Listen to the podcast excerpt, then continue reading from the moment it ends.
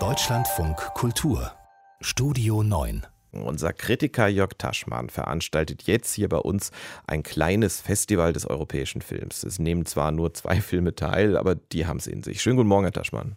Ja, schönen guten Morgen. Der erste dieser beiden Filme kommt aus Italien und er lief auch schon auf mehreren echten Festivals, Sundance zum Beispiel oder auch im Panorama der Berlinale. Shooting the Mafia heißt er und dieser Film porträtiert eine in Italien ziemlich bekannte Fotografin, Letizia Battaglia. Hier ein kurzer Ausschnitt. Ho incominciato a 40 anni a fotografare.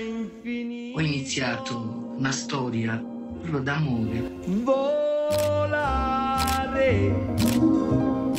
Oh.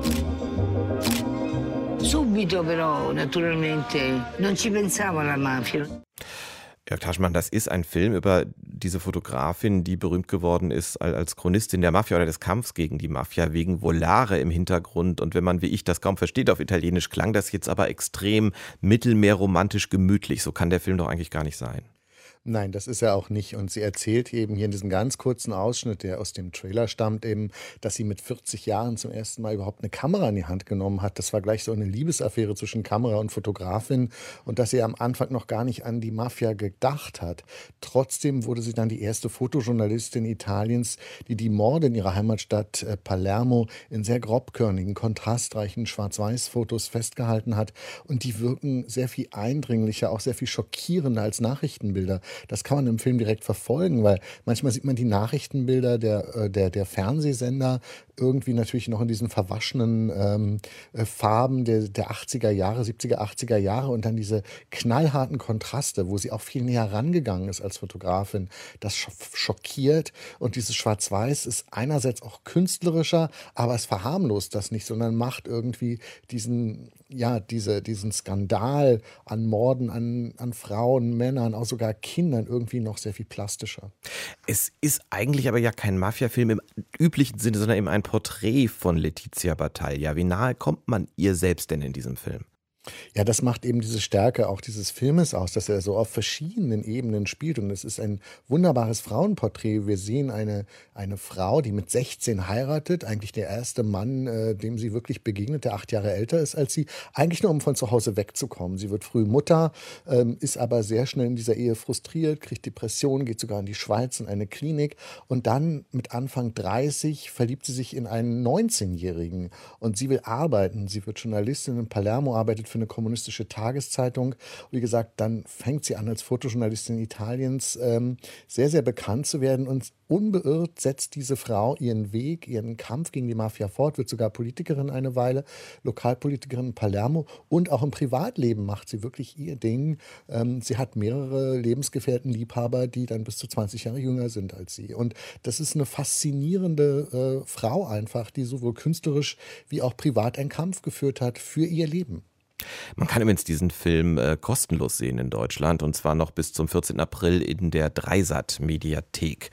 Kommen wir, Herr Taschmann, wie, weil das ist halt eine der großen Alternativen zum richtigen Kino im Moment, wie fast jeden Donnerstag auch noch äh, zu einem Film, den man bei Netflix sehen kann. Ist keine Netflix-Produktion und das ist ein Film, der in Frankreich, wo der Film auch herkommt, äh, wirklich im Kino gelaufen ist im vergangenen Sommer, in dieser kurzen Zeit, als das möglich war.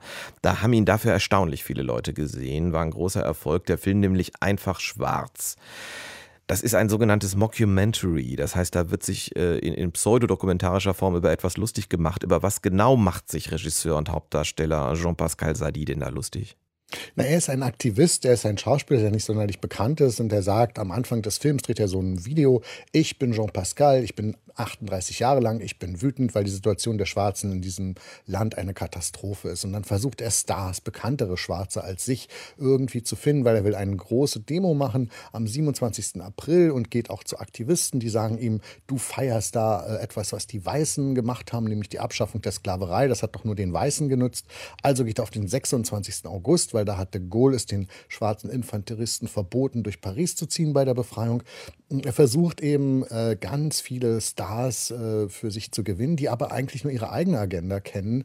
Und äh, man merkt dann sehr schnell, dass dieser Rassismus, der den der den französischen Schwarzen gegenübersteht, auch in der eigenen Community verhaftet ist. Weil am Anfang sollen nur schwarze Männer demonstrieren. Dann meint er, okay, können auch die Frauen, aber Araber und Juden beispielsweise sollen sich dem nicht anschließen, weil das würde ja das Ganze verwässern. Und insofern macht sich der Film ähm, nicht nur über Rassismus lustig und demaskiert ihn, sondern er demaskiert auch die Dissonanzen in der eigenen Community.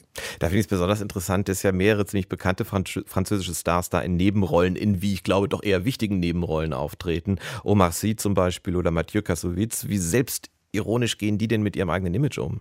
Ja, das bewundere ich immer, wenn das gelingt, äh, sich da selbst praktisch äh, total äh, an die Wand zu spielen. Also ich will nur den Kassowitz schildern, weil Omar Sy macht das ganz sympathisch. Äh, er spielt den Star aus Amerika, der sich aber eigentlich wirklich engagiert, nur keine große Sache draus macht. Aber Kassowitz spielt irgendwie so einen rassistischen Filmemacher, der will einen Film über die Sklaverei drehen, aber dem ist dann dieser, dem ist dann dieser Darsteller nicht afrikanisch genug und das gipfelt dann in einer absurden Szene, wo er ihm die Nasenflügel misst. Also man fühlt sich an ganz schrecklich schreckliche Dinge erinnert in dieser Szene.